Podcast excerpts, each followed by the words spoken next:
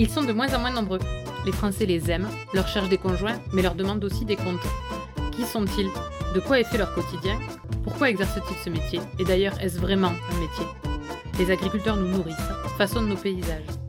Pour mieux les comprendre et mieux apprendre à les aimer, on va prendre le petit déjeuner avec eux et essayer de mettre nos pieds dans leurs bottes.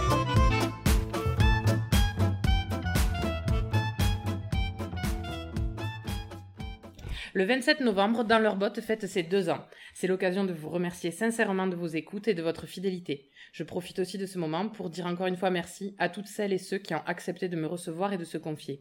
Vous êtes tous l'illustration des valeurs du monde agricole, de son ouverture au monde, de sa diversité et de son immense richesse humaine. Pour célébrer cet anniversaire, nous vous proposons cette semaine un épisode hors série, loin des bâtiments agricoles, des machines et des animaux. Je commence souvent mes introductions avec quelques mots de contexte sur la rencontre. Pour l'épisode de Marc, ces quelques mots vont devenir quelques phrases. Prendre l'avion, le métro, montrer son passeport, être impressionné par la phrase J'ai rendez-vous avec monsieur le ministre, ce n'est pas le chemin classique vers une rencontre pour un épisode. Pourtant, j'ai rencontré Marc Fesneau, ministre de l'Agriculture, avec un but bien précis ne pas parler de politique. Marc a le parcours d'un citadin qui a répondu à l'appel de la ruralité. Redevenu parisien pour l'exercice de ses fonctions, il a le souci permanent du temps. Le prendre pour comprendre, échanger, réfléchir l'expliquer, ce temps long de l'agriculture, qui justifie des délais, des adaptations. Il est attentif à ce cycle des saisons qui se répète chaque année, aux cultures, qui respectent un rythme immuable. Il n'est pas dupe de la situation du monde agricole, mais il se refuse à des décisions hâtives qui n'auraient pas envisagé l'analyse globale des problématiques. Un jour de novembre, dans son bureau du ministère, nous avons discuté Star Wars, valeurs, responsabilité politique. Allez, on essaie ses bottes?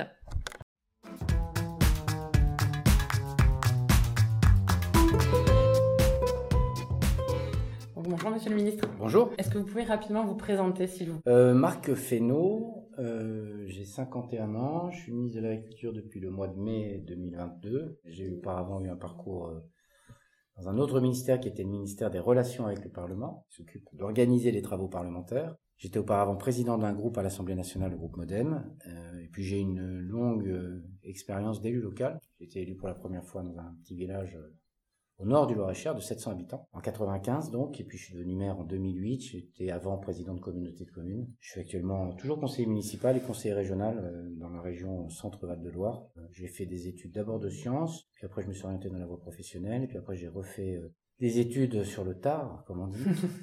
j'ai fait le choix de reprendre des études à l'âge de 30 ans et j'ai fait Sciences Po à Paris. Et voilà. Normalement, je demande quel agriculteur êtes-vous, donc là, je vais demander quel ministre êtes-vous. Alors, c'est difficile de dire, euh, de se définir soi-même, mais en tout cas, j'essaie d'être un ministre qui soit à la fois à l'écoute de ceux dont j'ai la charge, et du sujet dont j'ai la charge, c'est-à-dire des agriculteurs et de l'agriculture et de l'alimentation. Je suis un ministre qui essaie à la fois de réfléchir au temps long, de poser les sujets qu'on a devant nous, parce que la peur n'évite pas le danger, on a besoin quand même de montrer les difficultés qu'on a devant nous pour essayer de les résoudre pas pour se faire peur seulement. Et puis deux, j'essaie aussi d'être un ministre qui est à l'écoute de la réalité de ce que vivent les agriculteurs. Je pense qu'on a besoin quand on est élu.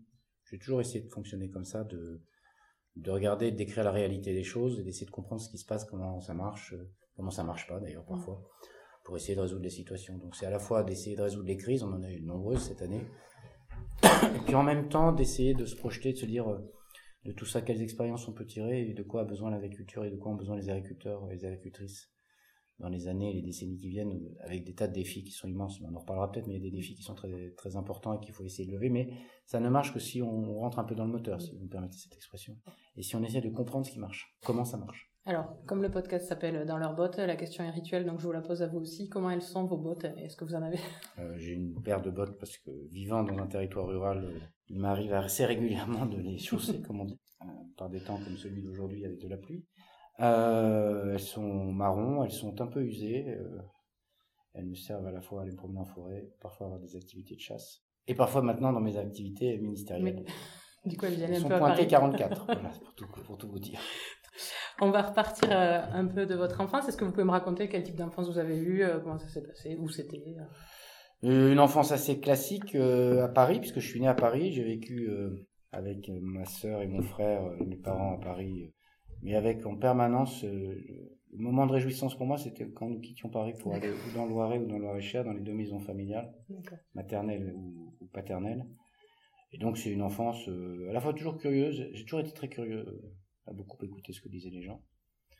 Et puis très tôt euh, intéressé par par le monde rural, par la vie dans le milieu rural, par les activités du milieu rural. Donc c'est une enfance de Parisien qui redécouvrait au fur et à mesure les joies de la vie à la campagne. Comment on, on passe de cette enfance-là à ministre? Quel est le cheminement scolaire? Enfin, qu'est-ce qui se passe à l'adolescence? Je peux pas dire que j'étais un très bon élève. C'est rassurant pour ceux qui ne le sont pas. on peut quand même euh, y arriver. J'avais, enfin assez tôt, vers 18-19 ans, je me suis dit que j'allais me réinstaller dans la, sur la terre de mes ancêtres, mhm. parce que c'est mon grand-père qui le premier avait quitté euh, le Loir-et-Cher. Et donc j'ai décidé à l'âge de 24 ans de, de, vivre une aventure professionnelle et une aventure humaine tout court d'ailleurs euh, dans, dans, la maison familiale que j'ai que j'ai rachetée au moment du décès de ma grand-mère, c'était en 95, 96. Euh, j'avais commencé par faire des études de sciences, que j'étais plutôt intéressé par les sciences, euh, notamment les sciences de la nature et de la vie, la biologie, euh, la biochimie. J'avais un peu atteint mes limites en licence de biochimie, de compréhension, de complexité des choses. Mais je ne me voyais pas du tout enfermé dans un laboratoire. Il y a des gens qui font ça très bien et qui le font avec grand talent. C'était pas du tout. donc j'ai plutôt fait choix d'entrer dans la vie professionnelle. Puis après, ça a été les élections municipales de 95 où je suis rentré au conseil municipal mes souvenirs électoraux, mmh. c'est toujours un épisode qui reste. Vous aviez quel âge si je peux J'avais 24 ans. Ah oui, donc c'est jeune en plus. J'avais 24 ans, euh, élu d'une voix au premier tour, mais élu d'une voix, donc je me souviens assez bien du dépouillement de ce jour-là, un moment de stress assez particulier. C'est la joie des suffrages universels, hein, pour dire les choses très simplement. Et puis après, j'ai fait des rencontres politiques, en particulier Jacqueline Gouraud, euh, qui était à l'époque euh, élue dans l'Or-et-Cher, maire, présidente de la Globe Bois, et quand elle est devenue sénateur, elle m'a proposé euh, de devenir son collaborateur parlementaire. Et de là a découlé la rencontre avec François Bayrou et la rencontre mm. avec un certain nombre de gens qui après ont balisé, euh, si je peux dire, mon chemin de, vie. Et donc j'ai beaucoup euh, travaillé avec Jacqueline Gouraud, j'ai travaillé aussi dans la formation des élus au sein de mon, parti politique, et puis j'ai gravi les échelons par la base, parce que j'étais un militant de base. Mm, mm. Donc c'est plutôt le parcours de quelqu'un qui, au fur et à mesure, à gravir les échelons tranquillement, sans jamais être très pressé, et une fois installé quelque part, sans jamais penser à ce que pouvait être l'après. Quand je suis devenu maire, j'ai essayé d'être maire. Quand je suis devenu président de communauté commune, sans me dire après, il y a un chemin, il faut devenir ci, il faut devenir ça. Et c'est le hasard des rencontres et la chance des rencontres qui m'ont fait arriver là où je suis. je le disais tout à l'heure, j'ai repris des études à l'âge de 30 ans. Euh, J'étais dans une famille où tout le monde avait fait Sciences Po, donc par esprit un peu de contradiction, j'avais considéré qu'il fallait surtout pas le faire. Et puis la sagesse, sans doute, venant, euh, et la réalité venant, j'ai décidé de reprendre des études et donc de faire Sciences Po à Paris au moment où je me suis mis à travailler avec Jacqueline Gouraud. Puis dans l'intervalle, important dans le poste que mmh, j'occupe, euh, en 80, fin 95, je suis recruté à la Chambre d'agriculture du Loir-et-Cher. Mmh. Euh, avec une mission simple, c'était de regarder ce qu'on pouvait faire avec les fonds européens en termes de projets de développement local. Mmh. Le premier projet que j'ai fait, c'était un projet de création d'activités par des femmes en milieu rural avec la mutualité sociale agricole, qui m'a appris beaucoup de choses sur ce que c'est que l'accompagnement au projet, euh, euh, les freins qu'il peut y avoir, euh, les envies qui s'expriment, comment on passe de l'idée de projet au projet, plus évidemment la gestion des fonds européens qui n'est pas une, une mince affaire. une mince affaire. J'ai toujours essayé de simplifier, d'être plutôt un développeur qu'un administratif, parce que je pense qu'il faut que quand on est dans ces postes-là, qu'on absorbe la charge administrative et qu'on ne donne aux autres que ce qui est l'intéressant du mmh. sujet, c'est d'essayer de porter des projets de développement et donc j'ai fait ça pendant, pendant six années. Euh, avec grande joie, euh, d'abord comme conseiller, puis après comme responsable du pôle euh, développement local à la Chambre d'agriculture au gré du départ de celui qui était mon, mon chef. Donc à cette occasion-là, alors je connaissais aussi, j'étais issu d'une famille, mon père avait des responsabilités agricoles, donc j'ai entendu parler d'agriculture, de fruits et légumes, de céréales, de grandes cultures assez tôt dans ma vie. J'ai rencontré beaucoup de gens que parfois je recroise d'ailleurs, c'est assez amusant. Euh, qui ont connu mon père. Et, euh, et donc, euh, donc j'étais quand même beaucoup baigné d'affaires agricoles.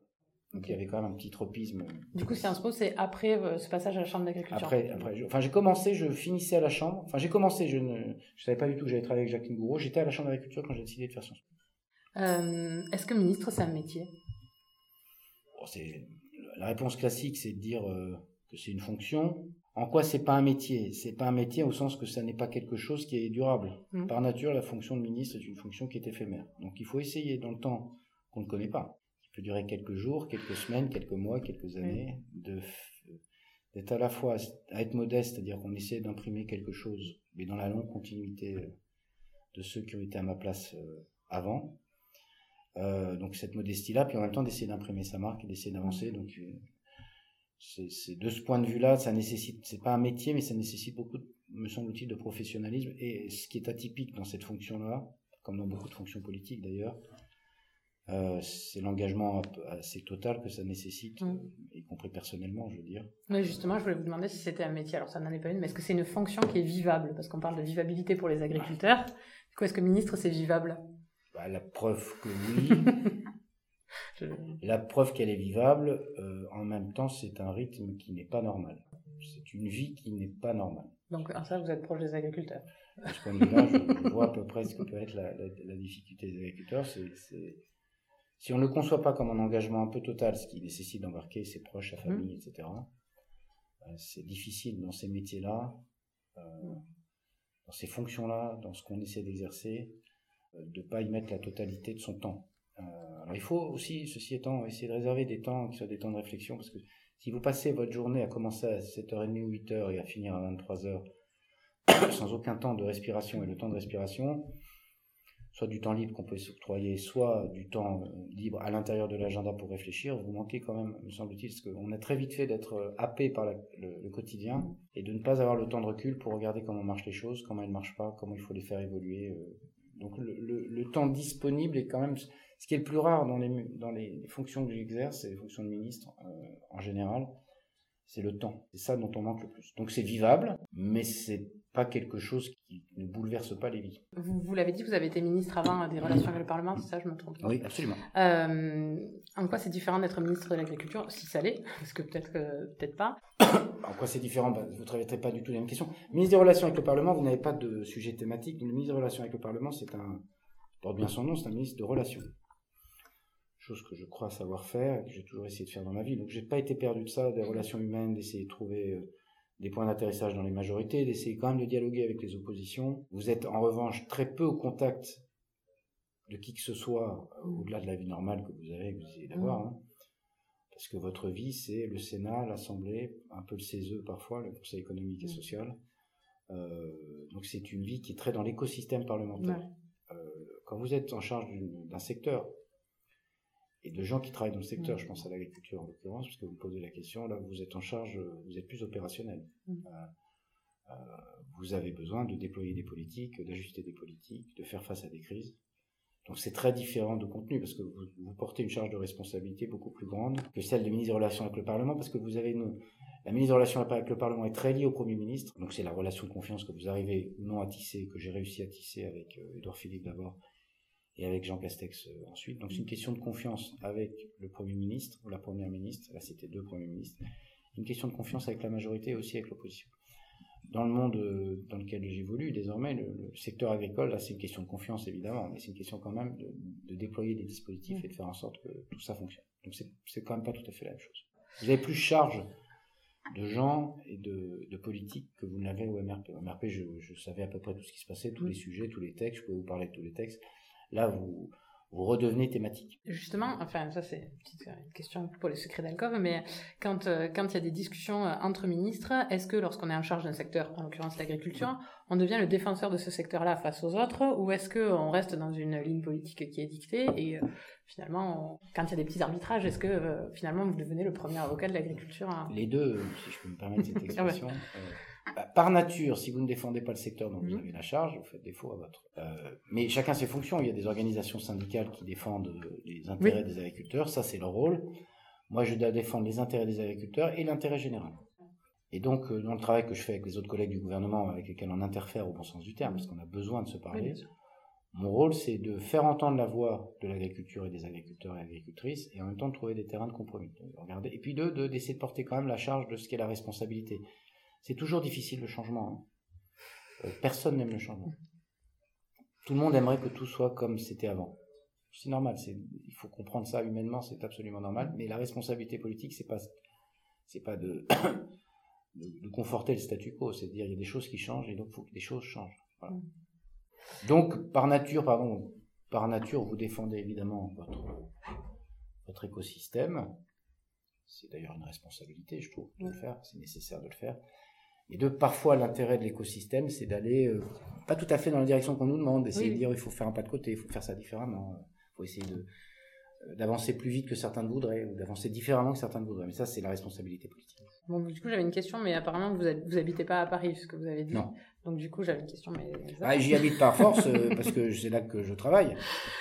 Mais, du coup, vous, arrivez à rester connecté quand même avec le milieu rural. Oui. Euh, voilà. Je n'ai pas de difficulté, mais je pense que d'ailleurs, cette question-là est une question assez simple. C'est pas une question seulement de l'endroit où on vit, c'est une mmh. question d'attitude.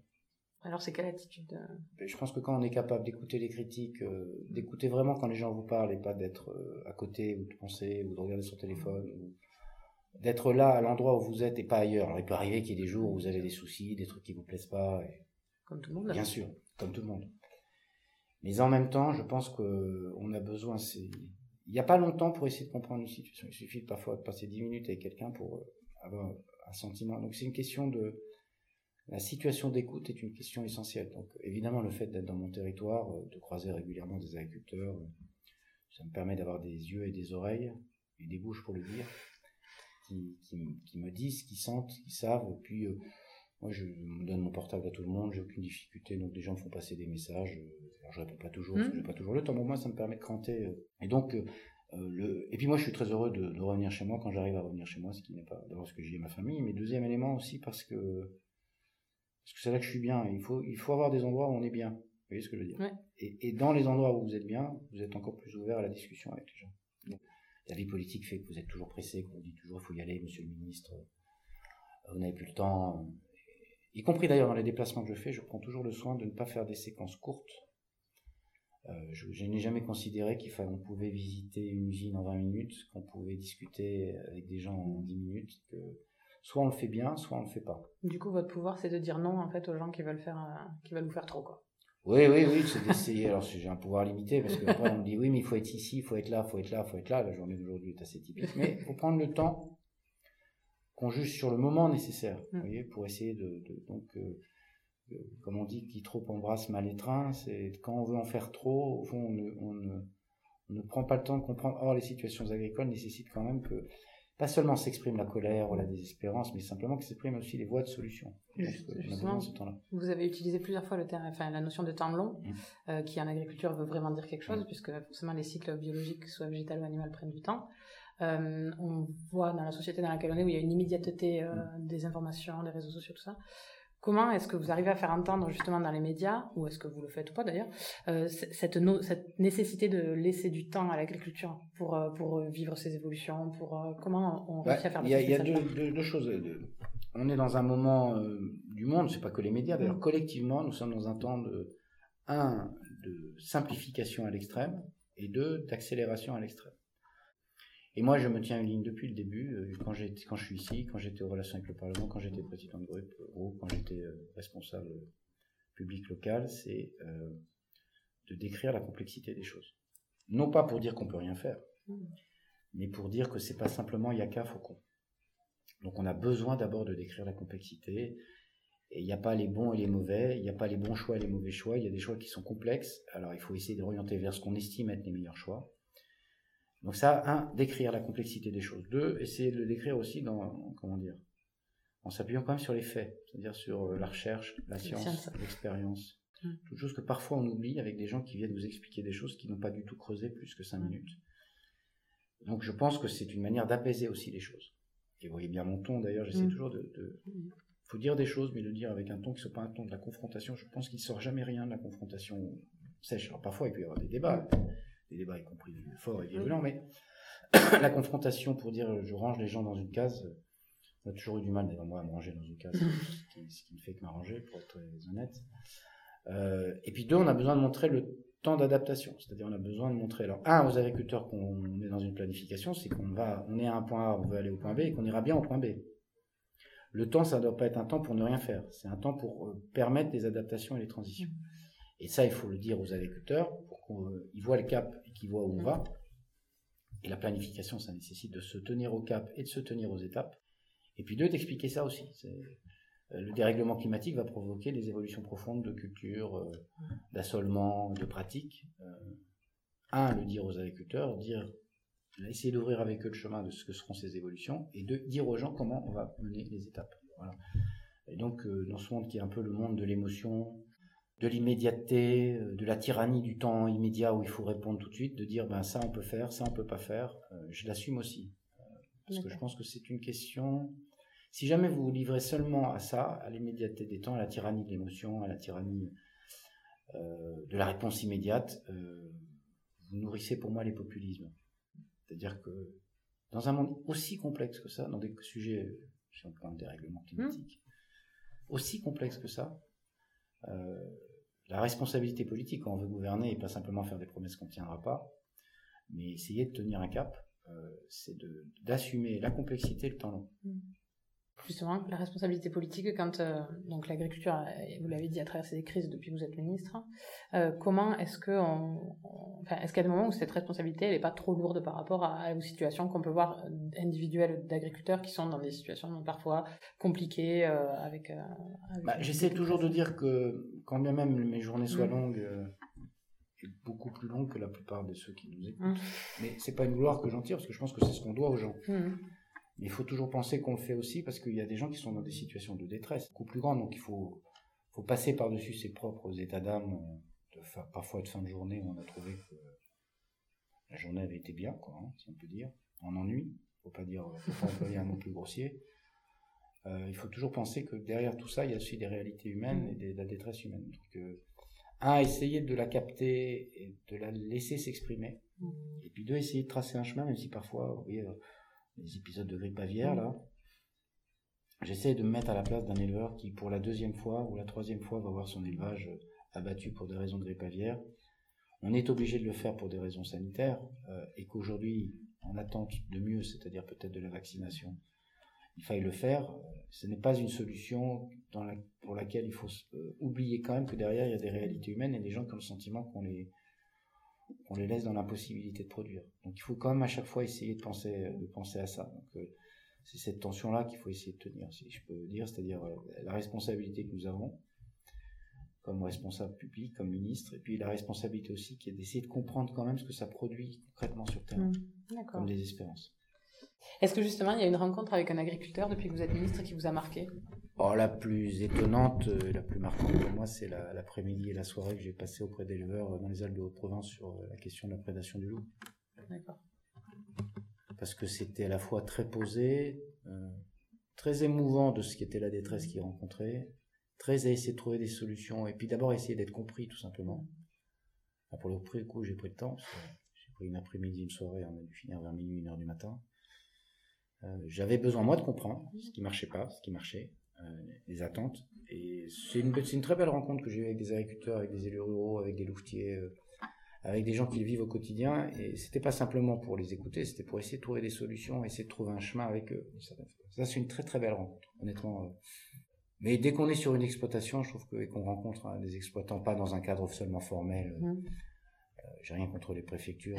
on a bien besoin des préfets, des préfectures, des services de l'État dans, dans, le travail que nous avons ici au ministère. Mais euh, je trouve que la rencontre directe sur une exploitation, c'est aussi des histoires de vie, des accidents de parcours, euh, des espoirs de jeunes qui s'installent. Quand vous arrivez, est-ce que vous la sentez? Parce que, alors, pour le coup, moi, j'ai organisé des visites de ministres sur des exploitations. Est-ce que vous la sentez, la fierté des agriculteurs qui vous reçoivent? Oui, d'ailleurs, c'est sans doute un des mots euh, qui reviendrait, c'est-à-dire qui le plus. Je pense que c'est une profession qui est à la fois très malheureuse de du sentiment de ne pas être compris, et en même temps très fière de ce qu'ils font de miraculeux tous les jours, mmh. c'est de produire des aliments. Dans un contexte quand même tous les jours difficile. Oui, c'est, je vois très bien la fierté des agriculteurs, la fierté d'ailleurs parfois de ne pas tout dire. Euh, ce qui est un sujet. Euh, je, je, crois porter moi-même ma part de fierté et mmh. d'orgueil, mais je pense que c'est bien aussi que ça, les, les, mots sortent, que les choses se disent, mmh. que c'est une profession qui a souvent accepté beaucoup de contraintes en, disant ben on le prend pour nous, quoi, si je peux mm. dire, des contraintes de revenus, etc. Euh, donc si si, je sens, je sens toujours la fierté, puis la fierté de montrer ce qu'ils font, ce qu'ils font de bien, euh, et, d'essayer de faire comprendre à, l'ensemble des citoyens qu'ils le font euh, de bonne foi, de bon cœur et avec la volonté de bien faire. Euh, alors, Jérémy De Serre, que j'ai rencontré pour le podcast, euh, nous avait dit que les agriculteurs, pour lui, étaient de valeureuses personnes. Mmh. Euh, du coup, déjà, est-ce que vous êtes d'accord? Oui. Et du coup, quelles sont, selon vous, les valeurs du monde agricole? Oh, Les valeurs, c'est les valeurs... alors, je les mets dans le désordre, il y a, pas Il y a les valeurs de fierté. Euh, il y a les valeurs de transmission. C'est une profession qui aime bien transmettre. Et qui est d'ailleurs un peu en, transmission des exploitations. Je dis transmission de savoir, d'une mmh. connaissance, d'un territoire, d'une histoire d'un territoire. Alors on est dans un moment clé, c'est pour ça que je vois votre sourire, c'est il y a par ailleurs la transmission des exploitations. Et on est dans un double moment clé parce que le milieu agricole euh, ne génère plus assez de jeunes en son sein pour, euh, pour assurer le renouvellement des générations. Et donc il faut que cette transmission se fasse maintenant à des tiers, à des gens qui, à des jeunes garçons et des jeunes filles, ou des moins jeunes garçons et des moins jeunes filles, euh, qui découvrent quelque chose. Moi, quand la première fois je suis monté dans une moissonneuse batteuse, j'avais peut-être, je sais pas, 10-12 ans, chez moi dans le Loir-et-Cher. Alors je faisais des, des allers-retours dans la moissonneuse mais des moments d'aller-retour dans la moissonneuse, j'ai appris des tas de choses mm. sur regarde, il y a un tel animal, tu mm. vois là, on est plutôt dans une, un morceau de la parcelle qui est très et donc ça c'est une deuxième valeur pour moi. Euh, il y a la valeur du travail. On porte à haut degré cette valeur du travail. Et puis dans beaucoup de territoires, la valeur quand même, alors c'est différent selon euh, la culture et la sociologie des territoires, la valeur de la solidarité entre eux et souvent à des tiers, on l'a vu, euh, dès que vous avez un incident euh, climatique qui ne concerne pas forcément... les incendies aussi. Les incendies, des mm. inondations, les premiers de la neige, quand ils étaient dans les périodes où nous avions de la neige, les premiers à se poser la question de ce que je peux dépanner quand une tempête. Le premier que j'ai toujours vu dehors, c'était les agriculteurs. Qu'est-ce que je peux faire Comment je peux aider D'abord qu'ils sont équipés, mais pas seulement. Et donc ça, c'est quelque chose à cultiver parce que je pense que ça fait partie de l'image positive des agriculteurs que de savoir à un moment se mettre au service des autres. Donc voilà la fierté, la solidarité, la valeur travail et, la, volonté de transmettre un idéal, euh, et un idéal qui est celui du cycle long, du cycle naturel, de la vie et de la mort. Oui, et tout ça dans, cette affaire-là. Et sans doute un peu aussi la capacité de résilience en tant que telle. C'est-à-dire que c'est quand même la seule activité qui se déroule et qui, qui dépend pour 80% de sa réussite du ciel. Donc il y a une forme de fatalisme, mais teinté aussi de, il y a des bonnes années, il y a des mauvaises années, il y a une espèce de, oui, de fatalisme au bon sens du terme parfois du monde agricole. Si vous étiez agriculteur, qu'est-ce que vous auriez comme production Quelle serait votre exploitation euh, rêvée? Je ne vais pas bien répondre à ces. Oh, la viticulture est toujours euh, parce que c'est à la fois la production et en même temps euh, le patrimoine, la culture, le festif. Puis le plaisir de déguster. Et ce que j'appelle le patrimoine, la culture et le festif, c'est le plaisir de déguster. Je sais pas si j'aurais été capable d'être éleveur, parce que je trouve que c'est mm. un métier qui est très astreignant et qui ne pose pas la question de votre emploi du temps, parce que votre emploi du temps est dicté par, euh, notamment en lait, mais pas seulement, par la vie des autres, c'est-à-dire la vie des mm. animaux dont vous avez la charge. Euh, donc la viticulture, euh, et puis sans doute parce que c'est le territoire où il y en a, plutôt les grandes cultures, parce que dans mon département c'est plutôt ça qui est la pratique, et que je trouve que la, saisonnalité euh, plus marquée pour le coup en grande culture de, des saisons, quand il y a des saisons, ce qu'il peut toujours espérer. La période des labours, la période des semis, la période de la moisson, enfin il y a quelque chose d'un cycle millénairement répété. C'est-à-dire qu'on a le sentiment qu'on fait, qu'on assiste à quelque chose que des agriculteurs ont fait depuis la, euh, au fond la nuit des temps, enfin depuis qu'on est un peu sédentarisé. finalement, face au monde qui bouge, ça, ça bouge pas. Quoi. Ça, ça bouge pas. Il y a une forme de permanence. Euh, et donc, je trouve ça assez fascinant de voir que le cycle repart toujours. Euh, alors, je vais vous poser quatre petites questions que je pose normalement aux agriculteurs. Donc, euh, euh, la dernière recherche internet que vous avez faite Liée à l'activité qui est la mienne? Peu importe. J'en fais plein dans la journée. Aujourd'hui, qu'est-ce que j'ai fait comme recherche? Non, la dernière recherche sur le sujet agricole, c'était d'avoir, d'essayer d'avoir des données sur les questions d'eau euh, ce qu'on prélève. Alors, il y a les données que donne mm. l'administration, mais pour regarder un peu comment c'était traité, c'est sans doute la dernière recherche que j'ai faite. Moi, je fais plutôt des recherches sur des gens qui apparaissent dans le paysage médiatique. Qu'est-ce qu'il dit, d'où il vient? La dernière que j'ai faite, c'est tout à l'heure, euh, question au gouvernement d'un député que je ne connaissais pas et dont je voulais connaître l'origine professionnelle. pas politique, parce que ça, je l'avais identifié, mais l'origine professionnelle. On le voit dans l'émission. Et puis, la, la, recherche que je fais à peu près quotidiennement, et qui n'est pas nouvelle, qui n'est pas liée au ministère de l'Agriculture, c'est la météo. J'ai toujours été fasciné par la météo. J'ai passé parfois des heures à attendre la neige, alors maintenant je vais l'attendre assez longtemps, je pense. Et j'ai toujours été fasciné par la météo. Donc euh, la recherche que je fais tous les soirs en me couchant ou les matins, c'est de regarder qu'est-ce que dit la météo, pas du jour, hein. La météo 4-5 jours au mois, même si elle est parfaite. ce que vous avez dit sur les chiffres de la de l'eau, justement, c'est important pour vous de ne pas vous limiter aux infos qu'on vous donne et de réussir à voir. Il faut euh, toujours croiser. C'est pas qu'on n'a pas confiance, hein, c'est pas le sujet. Pas ça, ouais. Euh, moi, je ne, suis, je ne veux pas être comme ceux que j'essaie de combattre, c'est-à-dire qui ont une version et qui n'écoutent qu'une version. J'essaie d'écouter toutes les versions. Et puis comment c'est traité? Euh, Quand vous cherchez sur Google euh, mm. réserve d'eau, vous n'avez pas tout à fait les mêmes points de vue qui s'expriment. Et, il faut entendre aussi les détracteurs. Parfois pour dire peut-être qu'ils ont quelque chose qu'il faut creuser, ils mm. ont raison. Et puis parfois aussi pour combattre les idées qu'ils véhiculent. Mais mm. euh, c'est peut-être que je suis d'un naturel et d'une formation politique modérée. Alors on a l'habitude de dire qu'en politique, il faut pas douter. faut jamais douter une fois qu'on a pris la décision. faut y aller. Mais euh, les philosophes, les chercheurs, euh, les gens qui essaient de penser les sujets, euh, ils doutent. Ils se posent des questions, pour le dire différemment. Et donc se poser les questions, il me semble que c'est très, c'est, très important. Ça.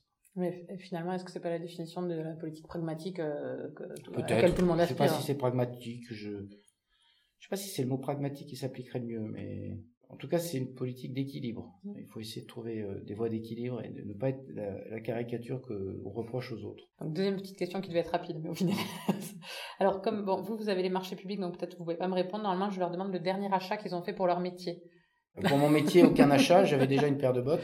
Voilà, donc c'est foutu. Euh, j'avais une casquette, j'avais une parka, j'avais tout ce qu'il fallait pour aller. Euh, j'étais pas perdu d'aller dans une ferme et pas perdu de me. me... Donc, j'ai pas fait d'achat je je fais pas d'achat pour mon métier. Pour le coup, là, ça. Ça ne fonctionne pas. Le dernier film que vous avez aimé? Bah, La vérité, euh, c'est très lointain, donc je pourrais même pas vous dire parce que j'ai pas le temps d'aller au cinéma. je, ne suis pas moi-même un cinéphile. Euh, j'ai des marottes, c'est-à-dire que les films que je regarde euh, assez régulièrement. Vous le verrez derrière vous, je suis assez fan de Star Wars. Ah oui, effectivement. et puis ça passe toutes les générations. Je suis content de voir que mes enfants aussi et que je suis assez à regarder plutôt du coup à la télévision. Mm quand j'ai le temps des films. Après, euh, j'ai pas le temps d'aller au cinéma. Euh. Est-ce que vous avez le temps de fredonner de la musique Oui. Alors, quelle est la dernière musique que vous avez fredonnée? La musique que je fredonne. Ça dans les La dernière musique que j'ai fredonnée, c'est, euh, pardon pour vos auditeurs, c'était aux cérémonies du 11 novembre, vous savez, il y a des mm. gardes républicaines à, à jouer en passant par la Lorraine avec mes sabots. D'accord. donc à l'issue, je chantais, enfin je montrais à mes collègues je connaissais les paroles en passant par la Lorraine. et la deuxième, c'était euh, auprès de ma blonde. vous voyez, pas tout à fait des chansons modernes. Mais ça reste dans la tête. Mais c'est des chansons que oui, vous allez peut-être vous-même repartir avec ça pour la fin de journée. Je, vous remercie d'ailleurs. ça me fait plaisir. Mais euh, donc voilà, mes parents étaient assez âgés. Mon père est encore là, il a, il a 94 ans. Moi, j'ai plutôt été bercé d'une culture de chansons françaises. Euh, mm. Brel, Brassens, Barbara. Je peux pas dire que je sois un, moderne. Mm. C'est des valeurs sûres, à la vérité. Euh, vous l'avez dit, vous avez des enfants, donc je me permets une question euh, juste à, euh, je ne sais pas quel âge ils ont, mais comment vous réussissez à leur transmettre justement ce que vous appréciez dans le monde agricole et justement cet intérêt pour la ruralité? Alors, Ils ont 17, 15 et 9, donc oui, donc ils sont il y a jeunes. Une grosse transmission en effet, ouais.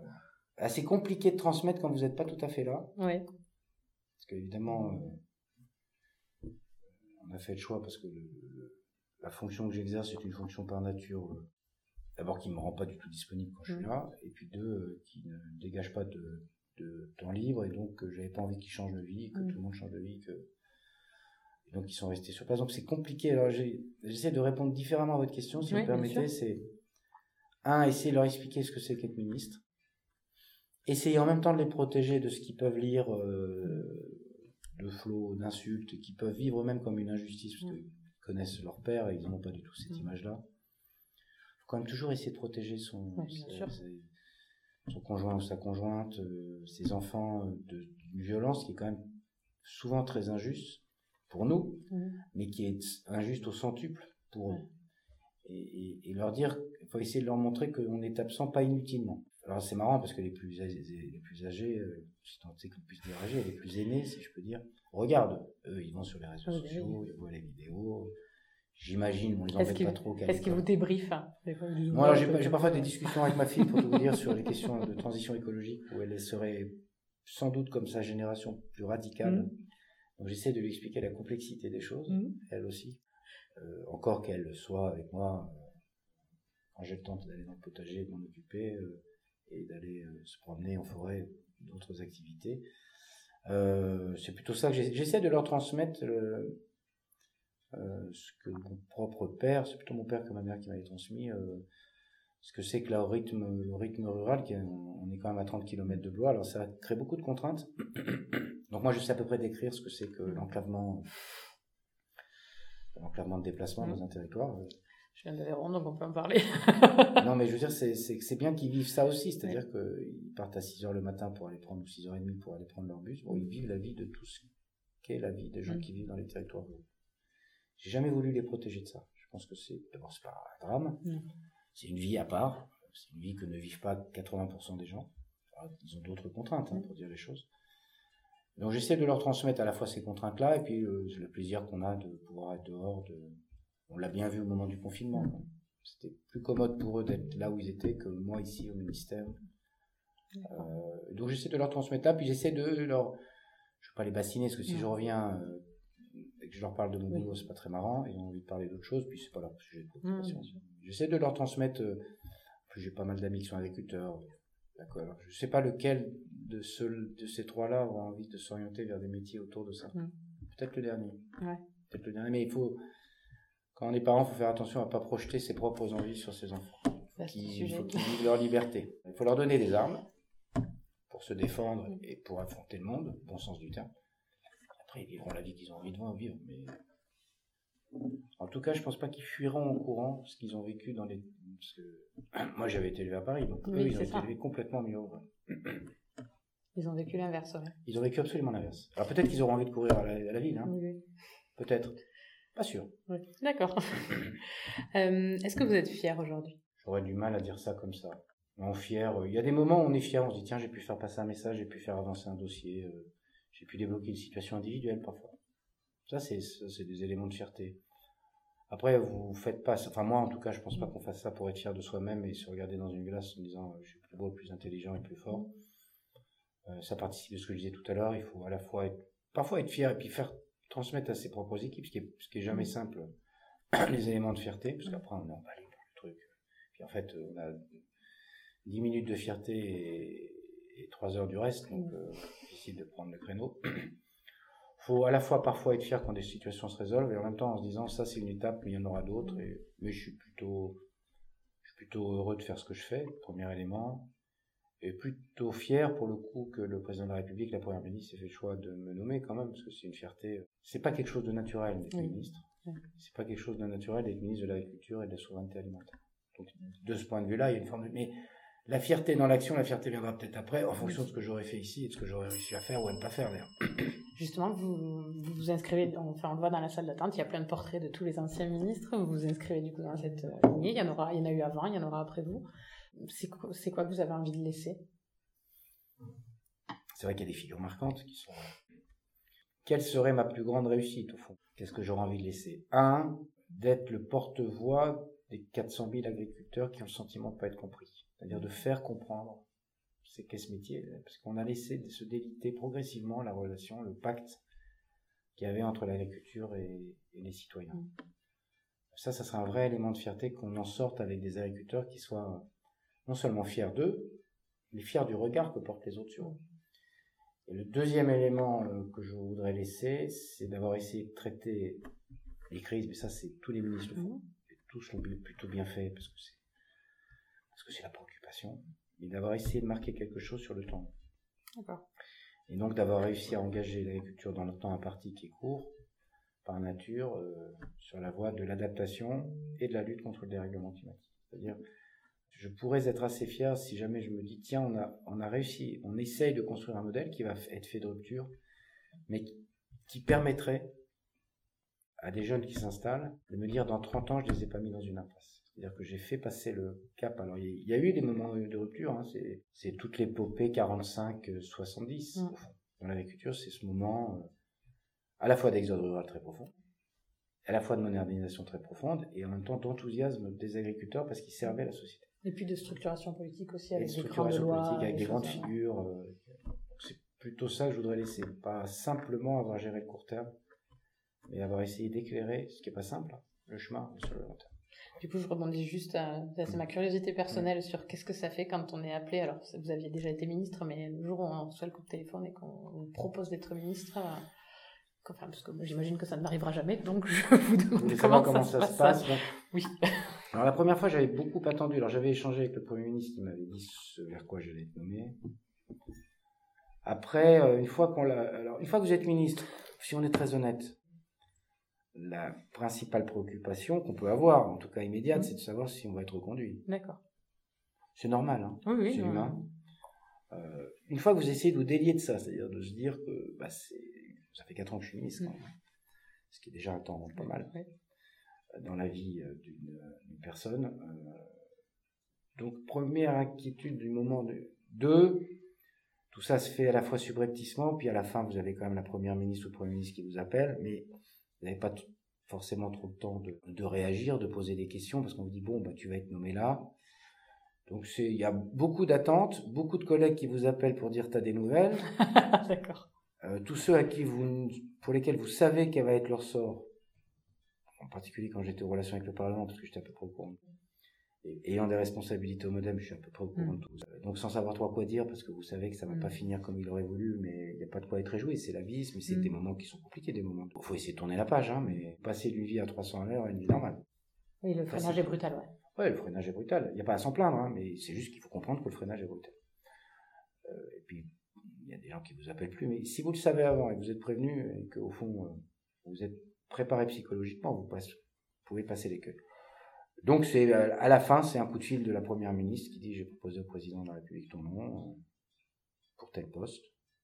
Et qui dit Je te laisse, j'ai un autre appel à passer. Ça se passe. euh, Il n'y a pas besoin de fioriture. hein, Oui, non, non, mais je-. Puis après, vous attendez quand même euh, le Perron, qui est quand même le juge de paix. euh, Le moment où ils annoncent le ministère. le secrétaire les- général, c'est un, un- un nouveau gouvernement qui annonce un nouveau, le nouveau gouvernement, et, et ben vous découvrez parfois des gens, parce qu'il y a des gens que vous ne savez pas, hein, qui arrivent. Alors, il y en avait certains que je connaissais, que je savais Mm. devoir arriver, puis d'autres qui vous dites, tiens, qui c'est? Je sais pas qui c'est. Du coup, Google. Et là, la recherche Google peut être utile. Donc, euh, puis c'est un moment euh, euh, particulier. Moi, j'étais en face, hein, les relations du Parlement, c'était en face. Donc, passer de l'autre côté de la rue pour rejoindre Julien de Normandie, vous laissez quand même une partie des équipes, parce qu'il y a des gens qui peuvent, qui sont pas polyvalents au point de pouvoir revenir avec vous. Donc, c'est aussi. Euh, puis le premier ministère, c'est un ministère forcément qui, qui laisse des traces, que vous découvrez tout, Mhm. vous découvrez euh, que vous avez un officier de sécurité, que vous avez des contingences, que que vous êtes quand même pris en main et en même temps pris en main, c'est-à-dire qu'on s'occupe de vous, mais on s'occupe presque trop de vous. Il faut essayer de retrouver sa marge de liberté. Moi, j'ai Ouais. toujours essayé de trouver des moments où on dit euh, j'ai pas besoin d'officier de sécurité. Il faut essayer de trouver ces moments-là. euh, pas- Vous avez la liberté de ça, de le dire, justement? Bah, j'ai la liberté de le dire. Après, je, je j'en fais pas commerce publiquement parce qu'évidemment, Non, on va pas dire quand. sécurité, euh, voilà. Mais puis, il faut essayer de vivre normalement auprès Hum. des gens. Je pense que c'est une façon aussi d'apaiser le débat, de dire que on a une vie à peu près, une vie tout à fait anormale et atypique, mais quand même on essaye quand on est chez soi d'avoir une vie à peu près normale. Donc voilà comment ça se passe. Ça se passe, c'est assez, enfin les gens s'en font un monde. C'est assez rigolo à regarder pour tout vous dire quand euh, vous vous savez votre sort et que vous, vous regardez le sort des autres. D'accord. C'est comme les au bac, inquiétudes, ceux qui se posent du col, ceux qui disent tu, tu pourrais pas appeler pour euh, que j'ai ça, euh, alors que c'est pas tout à fait comme ça que ça se Mm. passe effectivement. Ça c'est marrant à regarder Ouais. parce que c'est- un théâtre humain intéressant. Ouais, Ce ouais. moment-là est un théâtre humain parce que vous avez les journalistes qui disent on me dit que vous allez à l'agriculture, ah mais non on me dit que vous allez à ça. Ah, c'est un petit jeu, c'est ce que je dis toujours aux journalistes, je dis on va rentrer dans la période joyeuse où vous allez essayer de nous expliquer que c'est vous, que c'est lui, que c'est machin. Et euh, est-ce qu'il il y a un ministère où, vous, si on vous l'avait proposé, vous auriez accroché en disant là-dessus là Euh, oui, mais je le dirai Mais pas. vous direz pas lequel. Non, Je je vous pas demanderai pas. Oui, C'est juste pour savoir. euh, D'ailleurs, en thématiques qu'on peut 2017, avoir. j'avais refusé de rentrer au gouvernement parce que j'estimais que j'avais été élu député, que j'avais été élu pour, euh, pour travailler avec euh, mon groupe, pour essayer de l'organiser, puisque nous n'avions pas de groupe depuis très longtemps au Modem. Euh, Donc ça se refuse aussi. hein. C'est-à-dire que je... je... D'abord, il faut faire des choses avec lesquelles vous êtes en adéquation, Mm. avec un écosystème que vous pensez connaître. Alors, c'est pas dire que vous êtes forcément connaisseur. euh, Non. Pas besoin d'avoir le parcours que j'ai pour aller à l'agriculture. On peut avoir des gens qui ne connaissaient pas forcément le secteur et qui, parfois, avoir un regard un peu décalé, c'est pas mal aussi. hein. donc, euh, mais oui, il y a des, il y a des, Des il y a des secteurs que vous auriez ministères, euh, pour des raisons différentes, euh, soit que vous n'estimez non pas en avoir la compétence, de ne pas connaître l'écosystème, de ne pas sentir l'écosystème, Mm. ou que l'écosystème vous ne sentirez pas cette fonction-là. Oui, bien sûr. Ma dernière question, euh, donc vous la prenez au sens propre, au sens figuré, c'est comment vous vous y sentez dans vos bottes? Plutôt bien. Plutôt bien parce que d'abord je sais à peu près le chemin qu'il faut qu'on emprunte. Alors il y a des embûches, des petits cailloux. Il faut mettre des petits cailloux pour pas se perdre, mais il y a surtout des embûches, des gros cailloux pour le coup. Euh, Deux, j'ai la capacité, y compris budgétaire, à agir. Trois, je crois que je suis en train de nouer une relation, alors c'est difficile de juger, mais une relation spécifique avec mon tempérament, avec mon style, avec mon, histoire, avec ma culture, avec le monde agricole. Donc, euh, plutôt bien. Alors après, le, sujet du moment, c'est quand faut, faut pas trop regarder l'Himalaya qui est devant nous et il faut essayer d'avancer, de gravir les échelles et les échelons les uns après les autres parce que ça, ça peut être assez vite effrayant. Mais moi, je, il, faut, il faut essayer même si ça paraît impossible parce que c'est parfois parce qu'on n'essaye pas que ça devient impossible. Donc c'est plutôt ça. Donc je, je suis assez à l'aise dans mes bottes, si je peux dire. Et en même temps toujours vigilant parce qu'il faut d'abord faut jamais se laisser griser par les choses. Mmh. Euh, faut essayer de traiter toute situation de conflictualité pour essayer d'avancer. Euh, mais je suis heureux de ce que je fais, je suis heureux d'essayer d'éclairer le, le, chemin pour des agriculteurs, même si je vois bien les, querelles qu'ils peuvent nous faire, les difficultés qu'ils ont, euh, la récrimination qu'ils ont à l'endroit du ministre de l'Agriculture. Euh, question aussi, je pense que faut respecter les gens pour lesquels on essaye de. Euh, on peut ne pas être d'accord et se respecter. Et essayer de comprendre la difficulté des choses. Merci, monsieur le ministre. Merci à vous. On peut avoir grandi à Paris, y avoir passé son adolescence, mais s'être évadé à la campagne dès le début de sa vie professionnelle. On peut être ministre de l'Agriculture et ne pas avoir d'idée préconçue sur ce qu'elle doit être, cette agriculture de demain. On peut savoir que son temps dans la fonction est compté, mais savoir aussi qu'une partie de son action ne portera ses fruits que dans plusieurs années. Enfin, on peut être heureux d'essayer d'éclairer le chemin pour les 400 000 agriculteurs français.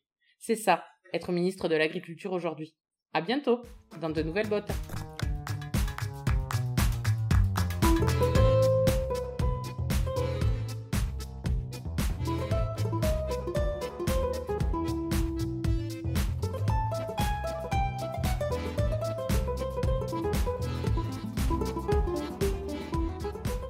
Avez aimé, n'hésitez pas à partager ce podcast ou à le noter avec 5 étoiles sur Apple Podcast.